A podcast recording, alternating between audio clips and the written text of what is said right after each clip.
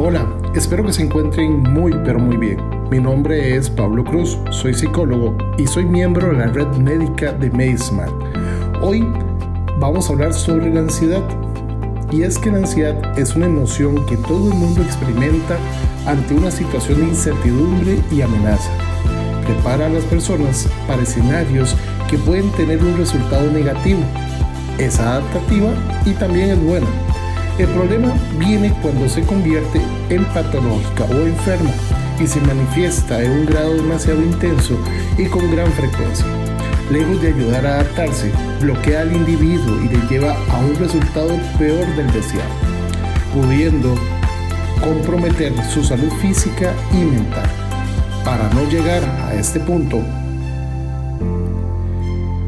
explicaremos cómo controlar la ansiedad cuando esta se vuelve más que preocupante. Lo primero es informarse de qué es la ansiedad y cuáles son sus síntomas. La segunda es reinterpretar el problema. Es decir, la ansiedad lo que hace es que la persona anticipe una consecuencia muy negativa por si acaso se produce. No obstante, Cano aconseja interpretar la amenaza de forma menos grave hay que ser realistas y no magnificar ese evento. También se debe interpretar los problemas como un desafío y no necesariamente como una amenaza. La interpretación de las dificultades como un desafío en vez de como una amenaza y esto permite afrontar la situación con motivación dejando de lado la preocupación. También existen técnicas de relajación que reducen la, activación fisiológica y resueltan los músculos. Esto hace que la persona vuelva a sentirse mejor. Ante un eh, ataque de pánico o de ansiedad, ¿qué es lo que se debe hacer?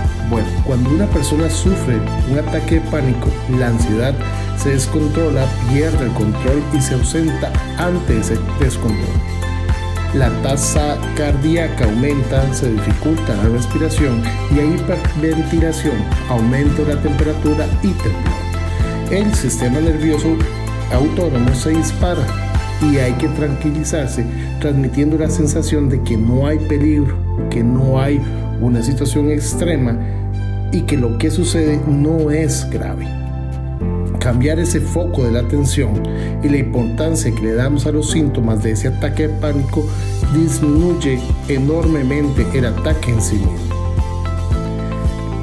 Les ha hablado el doctor Pablo Cruz, miembro de la red médica de Medismar.